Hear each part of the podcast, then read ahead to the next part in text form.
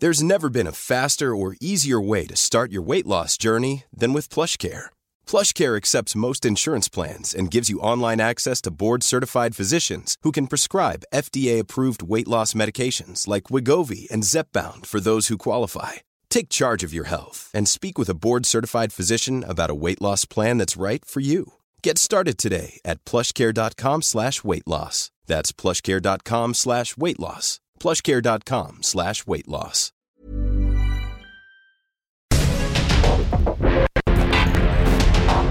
Porque el mundo actual no se entendería sin la economía, las finanzas y los negocios.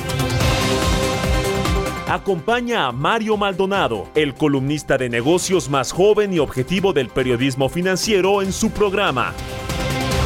Bitácora de negocios.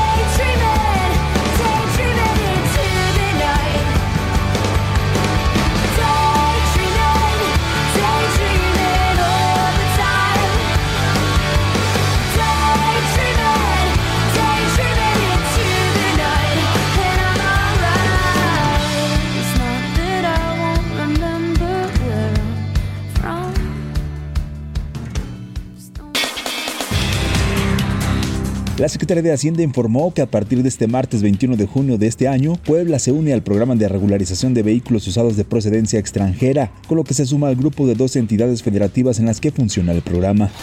Este lunes, la Asociación Internacional de Transporte Aéreo mejoró las expectativas de pérdidas económicas para las aerolíneas para este año, al calcular que las aerolíneas reportarán pérdidas por 9.700 millones de dólares en comparación con los 137.700 millones que perdieron las aerolíneas en 2020 y a los 42 1.100 millones del año pasado. Hasta mayo pasado, la administración del Aeropuerto Internacional Felipe Ángeles había asignado 37% de los comercios del lugar, de acuerdo con información obtenida a través de la Plataforma Nacional de Transparencia. Actualmente se han otorgado 90 espacios comerciales de un total de 241 y aún faltan por ocupar 150 establecimientos. De acuerdo con el registro de comisiones del Banco de México en 2021, los depósitos a la vista con y sin chequera y tarjeta de crédito son los tres productos que cobran el mayor número de comisiones. Entre los servicios de captación y crédito, los depósitos a la vista con chequera suman 292 opciones, las cuales agrupan el mayor número de comisiones con 5.764. Hasta 800% se ha incrementado el valor de la contratación de contenedores para transportar mercancías, lo cual genera un alto impacto en los costos de operaciones de las empresas. María Fernanda Garza, presidenta global de la Cámara Internacional de Comercio en México, expuso que en 2018 por un contenedor de Asia hacia México se pagaban 5 mil dólares, pero en la actualidad se erogan entre 40 y 45 mil dólares por el mismo contenedor.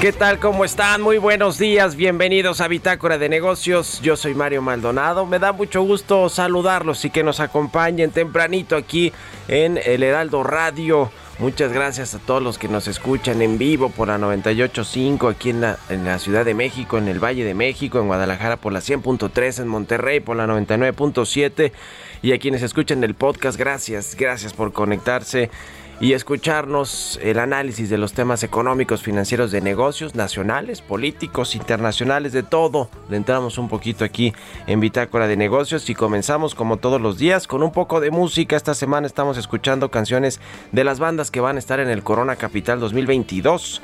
Esta es de Paramore, se llama Daydreaming.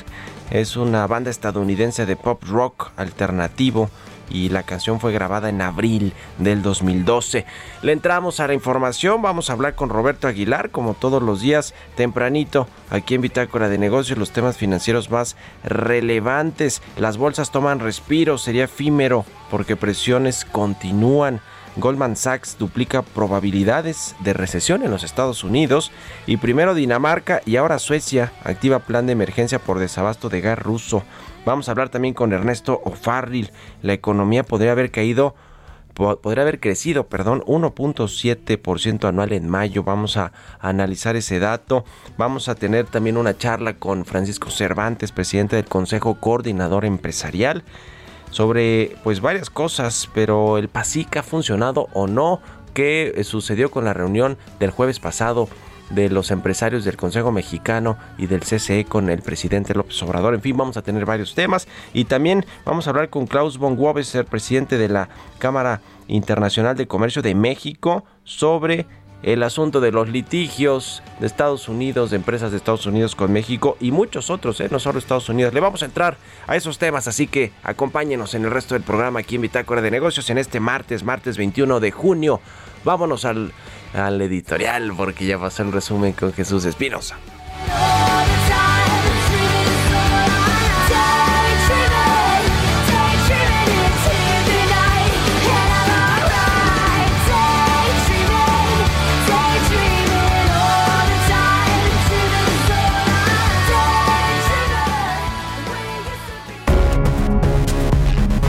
El editorial.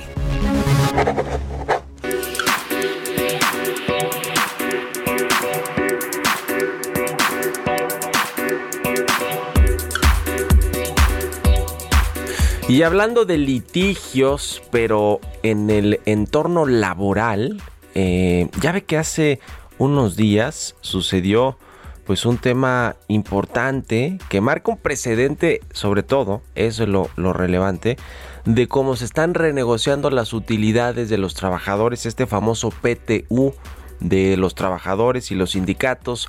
Ya ve que hubo una reforma laboral junto con la renegociación del TEMEC eh, uno de los capítulos importantes era el tema laboral, era más o menos ir empatando los salarios entre México, Estados Unidos y Canadá.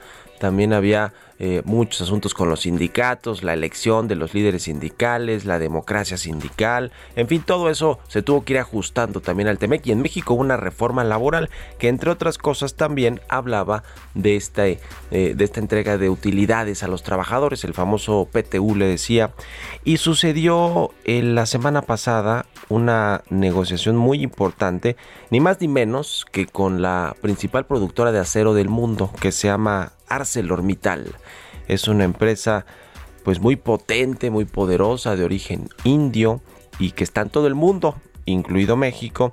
Y lo que sucedió ahí fue pues eh, que los eh, trabajadores del Sindicato Nacional de Trabajadores Mineros Metalúrgicos y similares de la República Mexicana pues estaban renegociando este eh, pago del PTU. Eh, al parecer la empresa ArcelorMittal quería darle solo 5% y no el 10% de las utilidades de la empresa. Es decir, es un tema multimillonario del que estamos hablando. Fíjese nada más, estamos hablando de un bono de más de 200 mil pesos para cada uno de los más de 3.500 trabajadores que eh, pues están en este complejo de Michoacán que se llama Sicarza. Eh, es decir, o sea, hay que hacer las cuentas, ¿no? ¿Cuánto dinero logró allí el sindicato? ¿De quién creen que es el sindicato? Napoleón Gómez Urrutia, Napito, el senador de Morena, que, bueno, pues conocemos la historia, estuvo exiliado casi una década en Canadá, después de lo de pasta de conchos, la pelea con el Grupo México, con Germán Larrea. Bueno, regresó con la 4T y regresó pues a ponerse a ponérsele al tiro a las empresas. Lo interesante también de todo esto, esto es un presente importante ¿eh? porque cualquier sindicato ahora renegocia, quiere 10% de las utilidades de la empresa y siente un presente muy relevante para el tema sindical. ¿Qué hizo la Secretaría del Trabajo? Bueno, pues tuvo que aceptarlo, pero sucede que el papá de la secretaria Luisa María Alcalde, Arturo Alcalde, Justiniani o Justiniani, pues era el asesor de las empresas, incluida ArcelorMittal, es decir, que hay una pugna entre Gómez Urrutia y Arturo Alcalde que al principio eran como socios o se llevaban bien con los líderes de los sindicatos. Bueno, pues ahora se rompió la liga entre estos dos personajes. ¿Y quién queda en medio?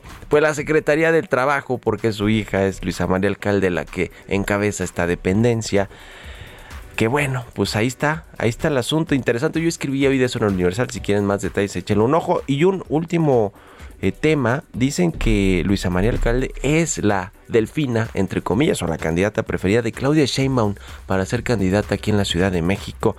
¿Le alcanza o no le alcanza a esta muy joven secretaria del Trabajo? Que por cierto ayer presentaron una encuesta, creo que fue el financiero, está en el último lugar de las corcholatas capitalinas. El primero es Rosa Isela Rodríguez y luego Martí Batres. En fin, ya vemos, ya veremos qué sucede en el tema también político. ¿Ustedes qué opinan? Escríbanme en Twitter, arroba Mario Mal y en la cuenta arroba Heraldo de México. Economía y mercados. Roberto Aguilar ya está aquí en la cabina del Heraldo Radio. Mi querido Robert, buenos días. ¿Cómo estás, Mario? Me da mucho gusto saludarte a ti y a todos nuestros amigos. Fíjate que rápidamente te comento que el yen está tocando su mínimo nivel justamente en 24 años frente al dólar. Esto es interesante porque fíjate que en los últimos días ha surgido, ah, o surgieron más bien, algunas versiones que atribuirían justamente el inicio de la crisis, una crisis muy complicada, de Finanzas Públicas justamente por el tema de Japón, que como sabes tiene una política monetaria en sentido contrario a lo que está viendo el mundo. Interesante lo que está sucediendo porque también el gobierno y el Banco Central pues tienen ganas, eh, eh, creo que lo harán muy pronto, de también salir al rescate de su moneda. Y bueno, te comento que las bolsas subían y el dólar, que suele funcionar como activo refugio, bajaba, ya que los inversionistas se tomaron un respiro después de fuertes ventas, pero siguen, siguen dándose las preocupaciones por la agresiva alza de tasas de referencia y los riesgos de una recesión mundial. De hecho, los mercados estadounidenses que estuvieron cerrados ayer por el festivo están ganando más de 2% en promedio. Sin embargo, algunos inversionistas consideran que el rebote será efímero porque fundamentalmente nada ha cambiado con respecto a la semana pasada. Pues también te comento que la Agencia Sueca de la Energía informó hoy que había eh, activado la primera fase de un plan de emergencia de suministro de gas en tres etapas para las zonas occidental y meridional del país, a fin de prepararse para las posibles interrupciones del suministro de gas natural procedente de Rusia. La medida se tomó después de que la vecina Dinamarca que abastece a Suecia de gas emitiera una advertencia similar justamente ayer. Y bueno, este banco de inversión Goldman Sachs ve una probabilidad ahora del 30% de que Estados Unidos entre en recesión. Eh, esto el próximo año por encima de su pronóstico anterior de 15%. Esto en medio de una inflación récord y un contexto macroeconómico débil alimentado por la invasión rusa en Ucrania. Este banco pronosticó una probabilidad condicional del 25% de que Estados Unidos entre en recesión en 2024. Si lo evitara eh, y se evitara una en 2023 y agregó que esto significa que había una probabilidad acumulada, Mario, del 48% de una recesión en los próximos dos años en comparación con el pronóstico anterior que era de 35%. Acá el gran temor, Mario, es que justamente la, la Fed se sienta obligada a responder con fuerza a la alta inflación general y las expectativas de inflación del consumidor si eh, aumenten si los precios de la energía siguen subiendo aún más, incluso si la actividad pudiera desacelerarse bruscamente. Esto es lo que anticipa este banco tan influyente, Goldman Sachs, y el presidente de Estados Unidos, Joe Biden, está considerando, Mario, eliminar los aranceles sobre una serie de productos chinos para frenar la inflación. Eso ya lo habíamos comentado, pero fíjate que es, no es probable que se tome una decisión antes de la cumbre del grupo de los siete de la próxima semana, que más bien en el marco de esta reunión de las economías más importantes del planeta Ahí se discutirían o se darían a conocer algunas medidas para relajar los aranceles que impuso su antecesor y justamente que podrían ayudar a disminuir la inflación. Sin embargo, lo que hay, eh, justamente especialistas comentan que el impacto eh, sería limitado en la inflación y podría tardar unos ocho meses en ser totalmente efectivo el tema de la eliminación de algunos aranceles. Y bueno, también Tesla anunció que va a reducir la plantilla de su personal asalariado aproximadamente un 10% en los próximos tres meses. Esto lo dijo de hecho Elon Musk está en un evento que está organizado justamente el Foro Económico de Qatar organizado por Bloomberg.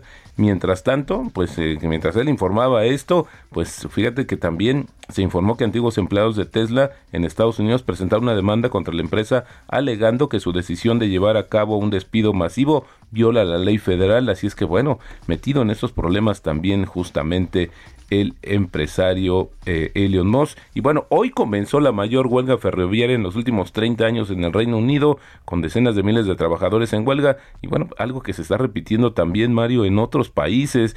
Esto también del tema social y el descontento por los altos niveles de inflación seguramente se va a generalizar, generalizar y el tipo de cambio reflejando la debilidad del dólar, cotizando en 20.16. Con esto tenemos una depresión acumulada de 2.6% y anual una ganancia de 1.5% y la frase del día de hoy, sube la bolsa, acude el público, baja la bolsa, el público se marcha. Esto lo dijo en su momento André Costolani. Buenísimo, gracias Roberto Aguilar. Al contrario, Mario, muy buenos días. Nos vemos al ratito en la televisión. Sigan a Robert Aguilar en Twitter, Roberto AH6 con 20 minutos. Vamos a otra cosa. Radar Económico. Y como todos los martes ya está Ernesto O'Farrill con nosotros para analizar los temas económicos. Vamos a hablar sobre cuánto pudo haber crecido la economía en, en mayo a tasa anual y acaba de salir también este, este indicador eh, del INEGI. Eh, que dice de eh, que pudo haber crecido 1%. Usted está en 1.7, mi querido Ernesto, platícanos. ¿Qué tal? ¿Cómo están? Muy buenos días a todos. Bueno, pues INEGI acostumbra a dar su indicador oportuno de la actividad económica, que es una primera estimación. Antes del IGAE, ¿no? Antes de, dar a conocer el IGAE en sí. El IGAE, de, en este caso, se, refiere al mes de mayo. Va a salir por ahí del 23, 24 de julio. Sí. pero aquí da una primera estimación. Y bueno, pues la estimación está más o menos coincidiendo con lo que nosotros estamos diciendo. INEGI está en 1%, nosotros en 1.7% anual. ¿En, ¿En qué nos basamos? Bueno, también contamos con un indicador oportuno, bueno, en realidad contamos con tres indicadores oportunos en Bursa Métrica de la economía de México, pero este es, este es a su vez el que sale más temprano que los demás y lo sacamos la semana pasada. Y bueno, pues eh, por dentro, ¿qué es lo que vemos de indicadores? Ya sé que no tenemos mucho tiempo, ¿no? Pero te, resalto, hay, hay indicadores que tienen que ver con el sector exportador, con el sector manufacturero también, que salieron positivos en el mes de mayo. Uno de ellos es el indicador de gerencia de compra de la manufactura norteamericana, mejoró. La producción automotriz creció 14% anual en mayo. Tenían muchos meses de no crecer porque no les llegaban insumos, parece que aquí llegaron insumos y entonces produjeron mucho.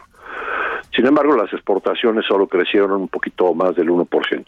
Pero las ventas al interior de automóviles, las ventas nacionales, tuvieron un crecimiento del 6.48% anual. Después, otro indicador que le hacemos al Instituto Mexicano de Contadores Públicos tuvo una mejoría en su percepción sobre la situación actual Luego, por otro lado, hubo factores negativos, por ejemplo, las ventas de las cadenas comerciales afiliadas a la ANTAD bajo tiendas comparables con el mismo con el eh, mismo piso de ventas que el año pasado, eh, tuvieron un crecimiento en términos reales apenas ¿no? del punto 79% real anual, mientras que en abril habían crecido al 6% real anual.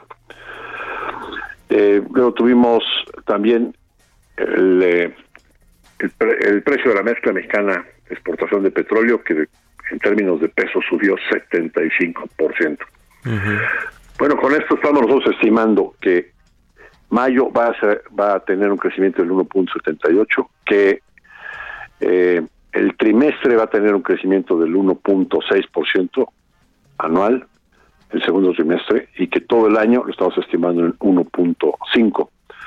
¿Qué problema es que, por ejemplo, ya JP Morgan, el banco más grande del mundo, dice que ya la caída de los mercados accionarios tan fuerte que se ha tenido ya da un 80% de probabilidad de un escenario de recesión para el inicio del año entrante. Entonces, eh, pues más bien el problema se va a acentuar, ¿no? Con una recesión que puede contagiarse, e incluso ser más severa en México, porque no tenemos ni inversión ni remesas. No tendríamos, perdón. Eh, se podría acentuar el año entrante en nuestro país. Pues sí, ahí está el tema de la recesión, el fantasma de la recesión que pues llegaría a Estados Unidos y luego a México, pero México ya sabemos esta regla del catarrito y de la pulmonía para México. Gracias, mi querido Ernesto, como siempre un abrazo, buenos días. Al contrario, gracias a, ti, Mario, y que tengan un excelente día todos. Igualmente, Ernesto Farrell escribe los lunes en El Financiero. Vamos a hacer una pausa, regresamos. En un momento continuamos con la información más relevante del mundo financiero en Bitácora de Negocios con Mario Maldonado. Regresamos.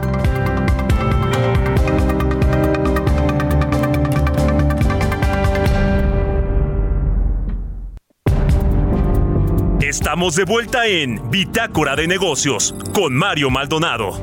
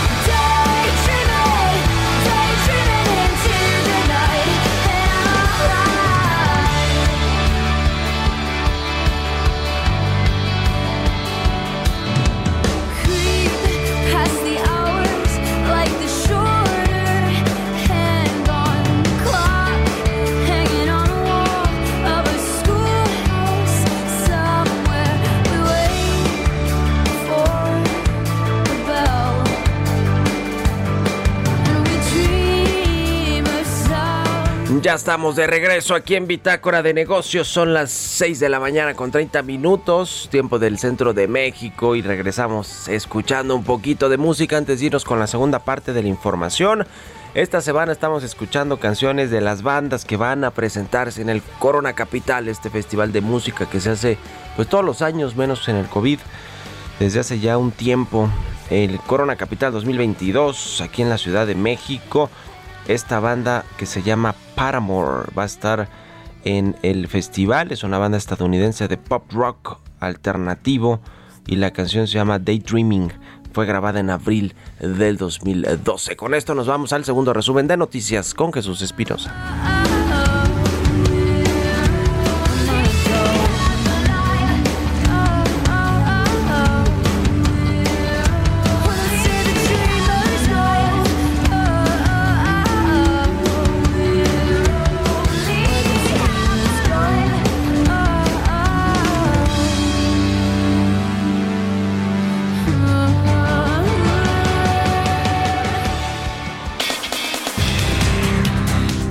El Colegio de Ingenieros Civiles de México anticipa que el impacto en los precios del maíz y del trigo por la guerra entre Rusia y Ucrania se observará hasta 2023. Jorge Sierra Moreno.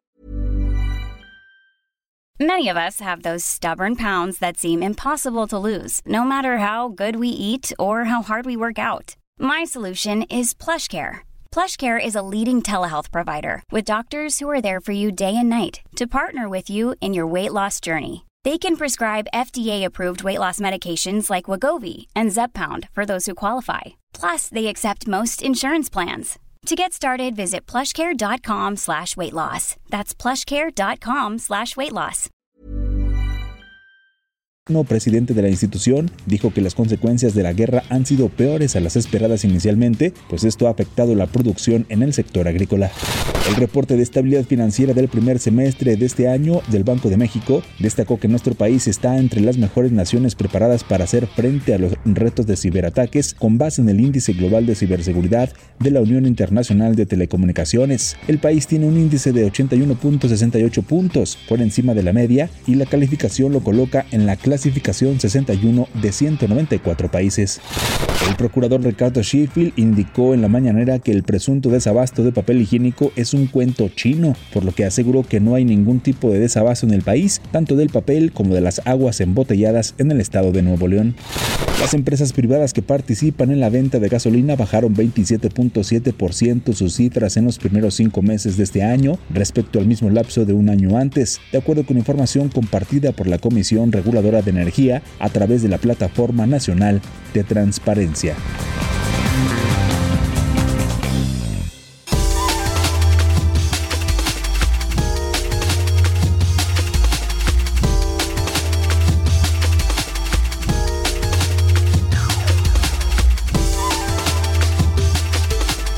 Y bien, le platicaba sobre esta entrevista, esta charla que tuvimos ayer en las noticias de la mañana del Heraldo Televisión, en el canal 8 de la televisión abierta.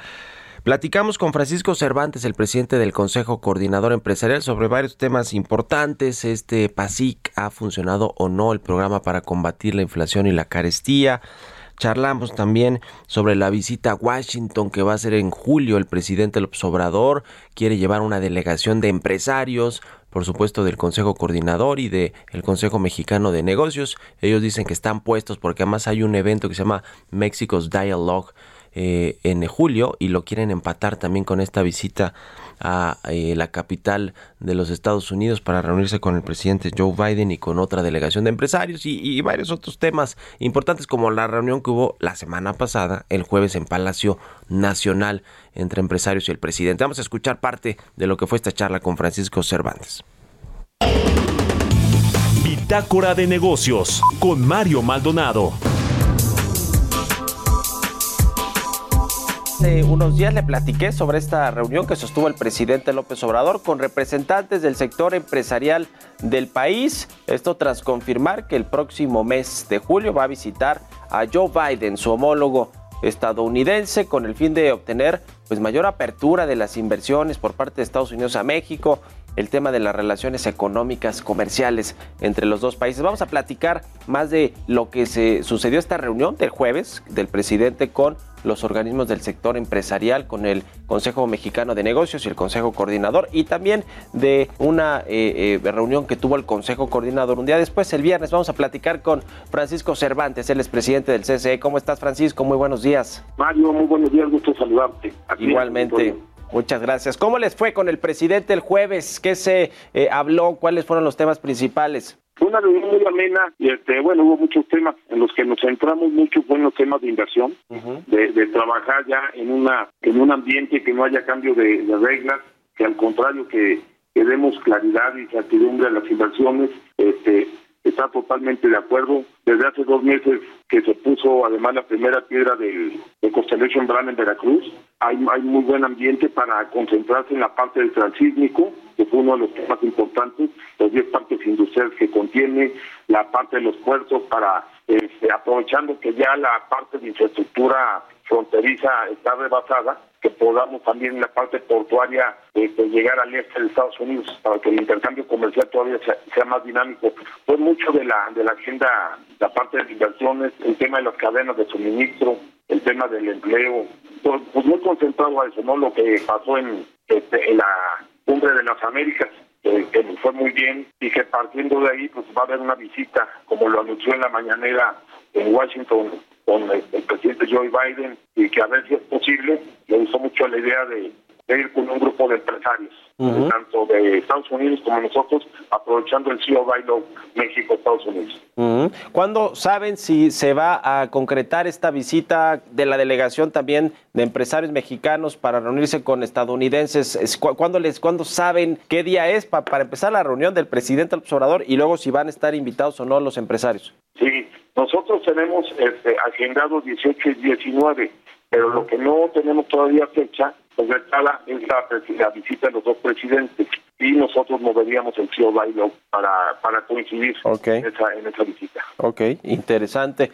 Eh, ahora, hubo un tema ahí que después también salió a relucir en la mañanera que tiene que ver con el gas, el gas natural que se importa de Texas que muchas empresas lo hacen a través de gasoductos privados y que, bueno, pues hay un condicionamiento de la CFE y, bueno, por parte de la Secretaría de Energía para que la CFE y Pemex sean los que le vendan el gas natural a las empresas y ya no lo importen de manera directa. Eh, ¿Eso se trató en esta reunión? ¿Hubo preocupaciones? ¿Qué, qué, qué les comentó el presidente al respecto, Paco? Sí, se, platicó este tema y, este, y se, va, se va a hacer una mesa de diálogo para, para discutir ese tema. Va a haber mesas el de argumento, Sí, el argumento es que ahorita tiene excedentes de, gas natural CFE y, por eso salen comunicados.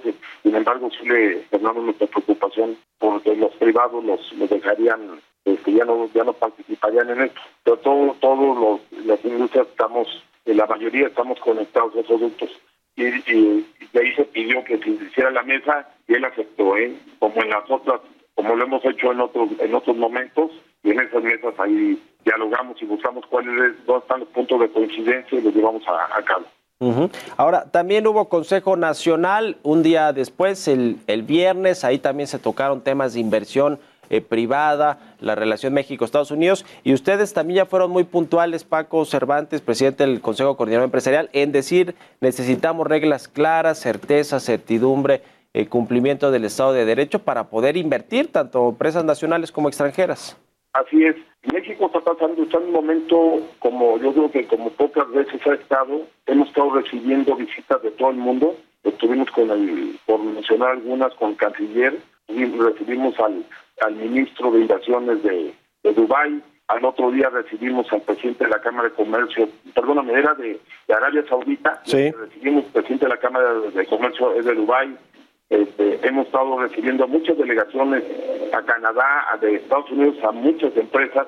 Hemos tenido una agenda muy, muy dinámica y muy concentrada en el Consejo Coordinador Empresarial en atender, atender y platicar y, platicar todas las condiciones que tiene México, sobre todo aprovechando que las cadenas de valor tuvieron ruptura por lo de la pandemia, hoy por la inflación, por la guerra, este, por muchas cosas que están pasando y todo eso beneficia a México, ¿no? El gas natural es uno de los atractivos competitivos para, para México, por eso nos preocupa mucho cuidar que, que todo eso vaya a salir, salir bien. Ahora, en el tema de las, las, la certeza, pues, para que se pueda invertir en México. Y hablando de esto, eh, comentaron también Francisco Cervantes sobre el, tema de Estados Unidos. La inversión extranjera directa para México es muy importante, sobre todo la inversión de Estados Unidos, que es nuestro principal socio comercial y también nuestro principal inversionista en México. Eh, sin embargo, y hay intención de empresas, tengo entendido, te lo quiero preguntar también, de invertir capitales en México, pero también hay temas de litigios, y lo dijo Ken Salazar, el embajador estadounidense en nuestro país, dijo, por lo menos 30 mil millones de dólares estarían o podrían estar en litigio por el cambio de reglas en sectores clave como el energético. ¿Cómo pues tratar de eh, eh, conciliar estos dos temas? Las ganas que tienen algunas empresas de sí venir a México a invertir, pero algunas que se están peleando pueden comenzar a pelearse con el gobierno en litigios internacionales, Paco. Sí, ese es, uno de los temas que hemos estado platicando y, tenemos toda la fe que vamos a llegar a,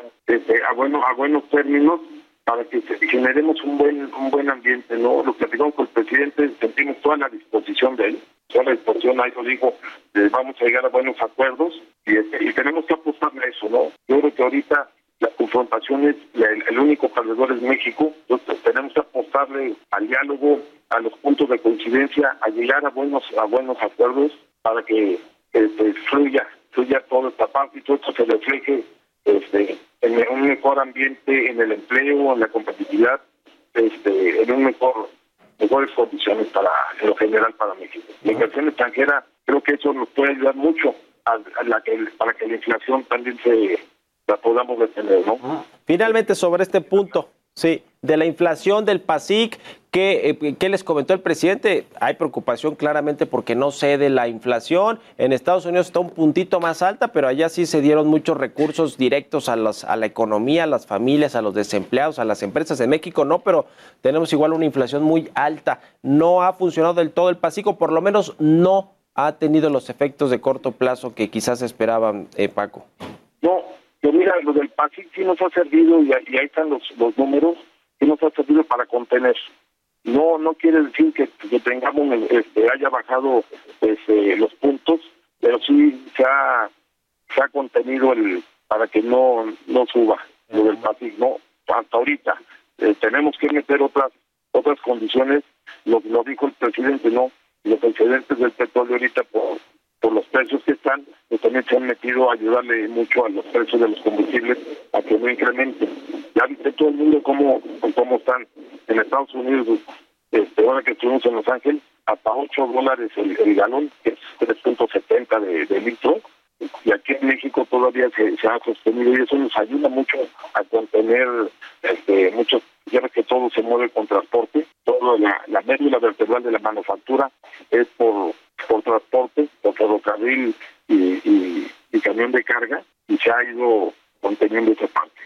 Pues vamos a estar muy atentos a todo lo que eh, surja de esta reunión o de cara a esta reunión de julio en Estados Unidos y en contacto, si nos permites, Francisco Cervantes, presidente del Consejo Coordinador Empresarial. Muchas gracias por estos minutos y muy buenos días.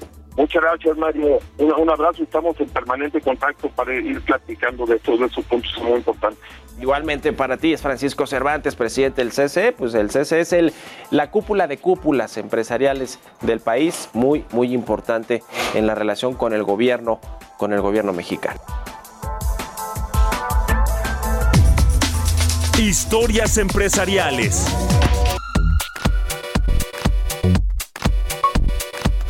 Con el objetivo de regenerar paisajes forestales en México, Guatemala, Honduras y otros países centroamericanos, se lanzó una convocatoria para brindar a los emprendedores herramientas para estructurar pilares estratégicos de su empresa, pero con impacto social y ambiental. Nos platica de esto Giovanna Torres.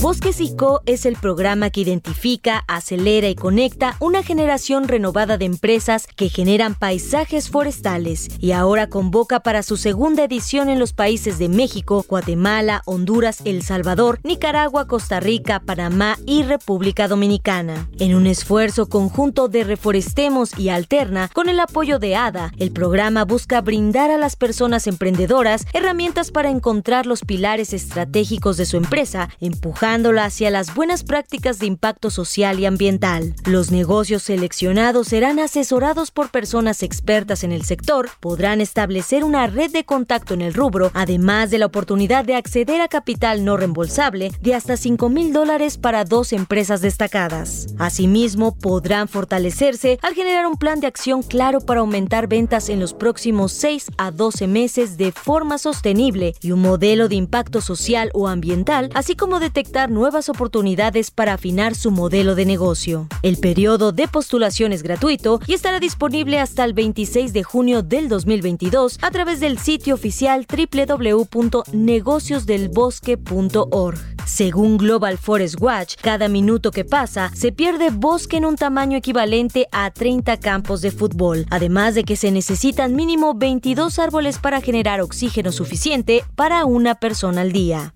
Esta premisa, el programa busca fortalecer a todos los negocios que son eslabones de la cadena de valor y que generan, distribuyen y comercializan productos derivados del bosque. Para Bitácora de Negocios, Giovanna Torres. Entrevista.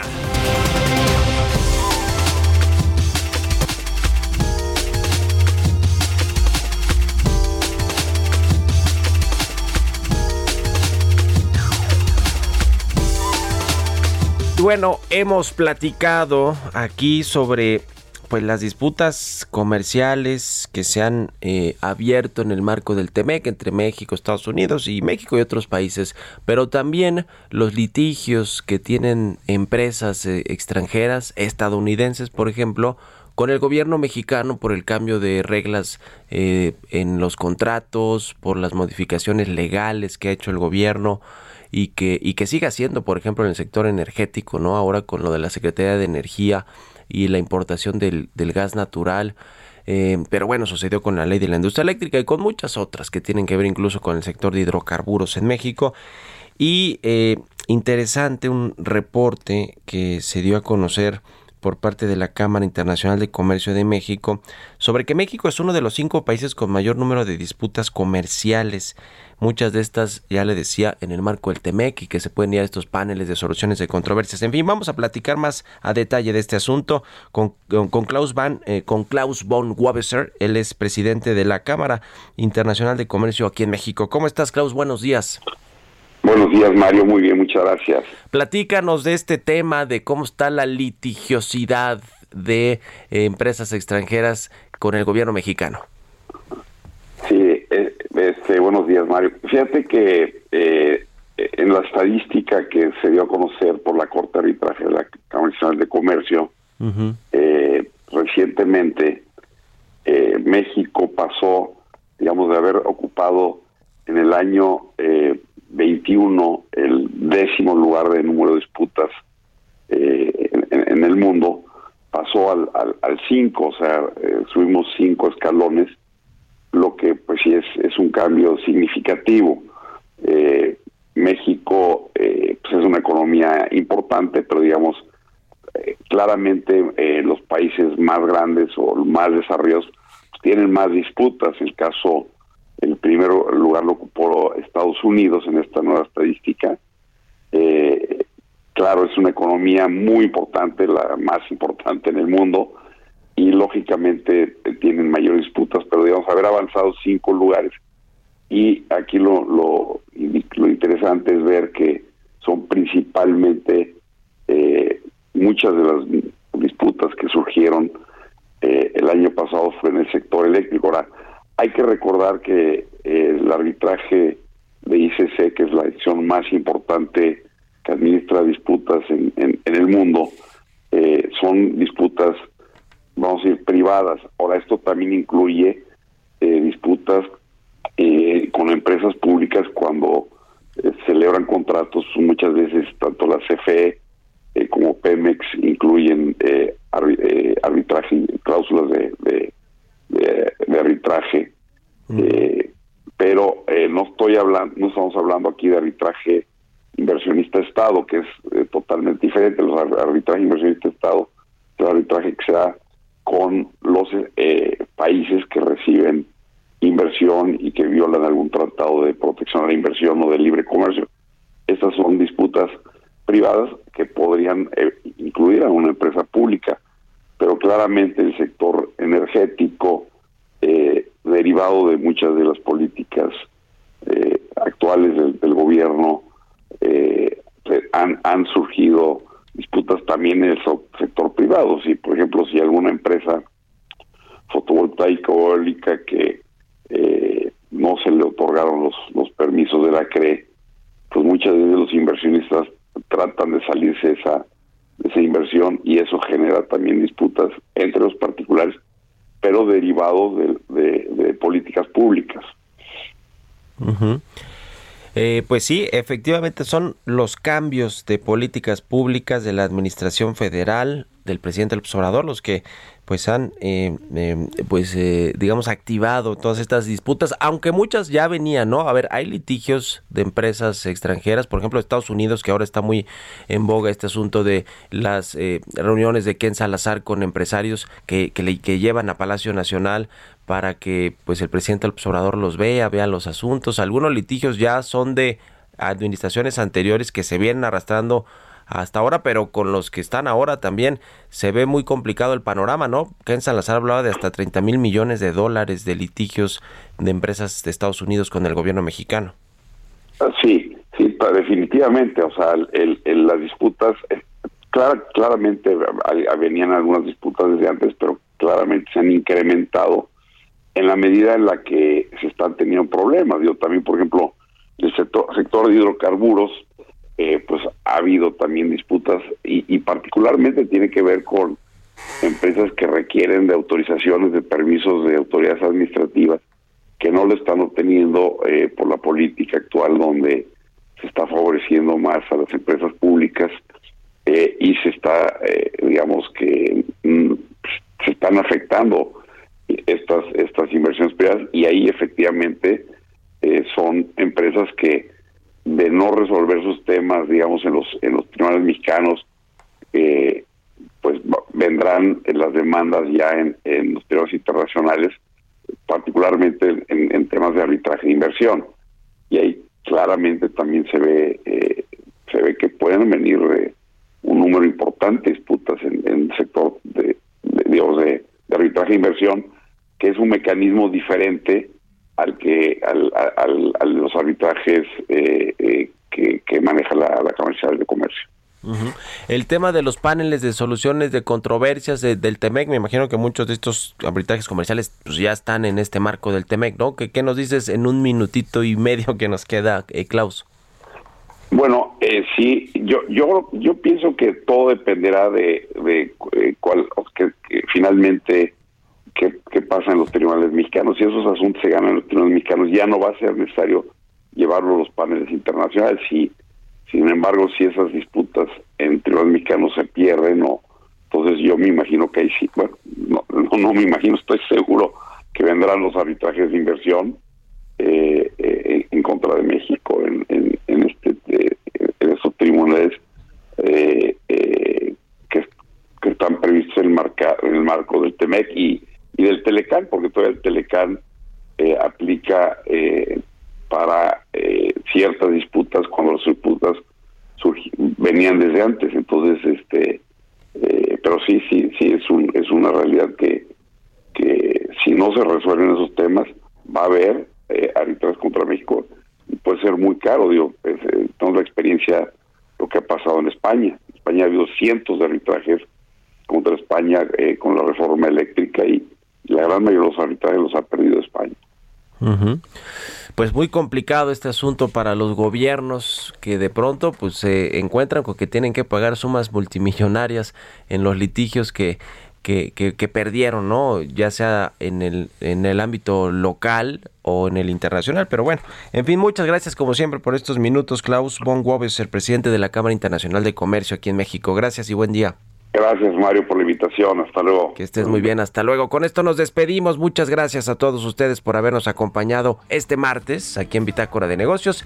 Se quedan con Sergio y Lupita en estas frecuencias del Heraldo Radio. Nosotros nos vamos a la televisión, al canal 8 de la televisión abierta a las noticias de la mañana y nos escuchamos aquí mañana tempranito en punto de las 6. Muy buenos días.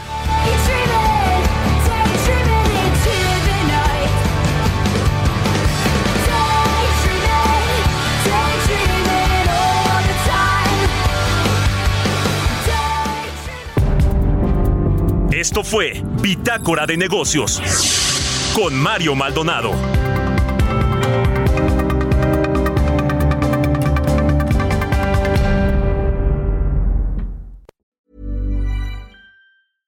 Want flexibility? Take yoga. Want flexibility with your health insurance? Check out United Healthcare Insurance Plans. Underwritten by Golden Rule Insurance Company, they offer flexible, budget friendly medical, dental, and vision coverage that may be right for you. More at uh1.com.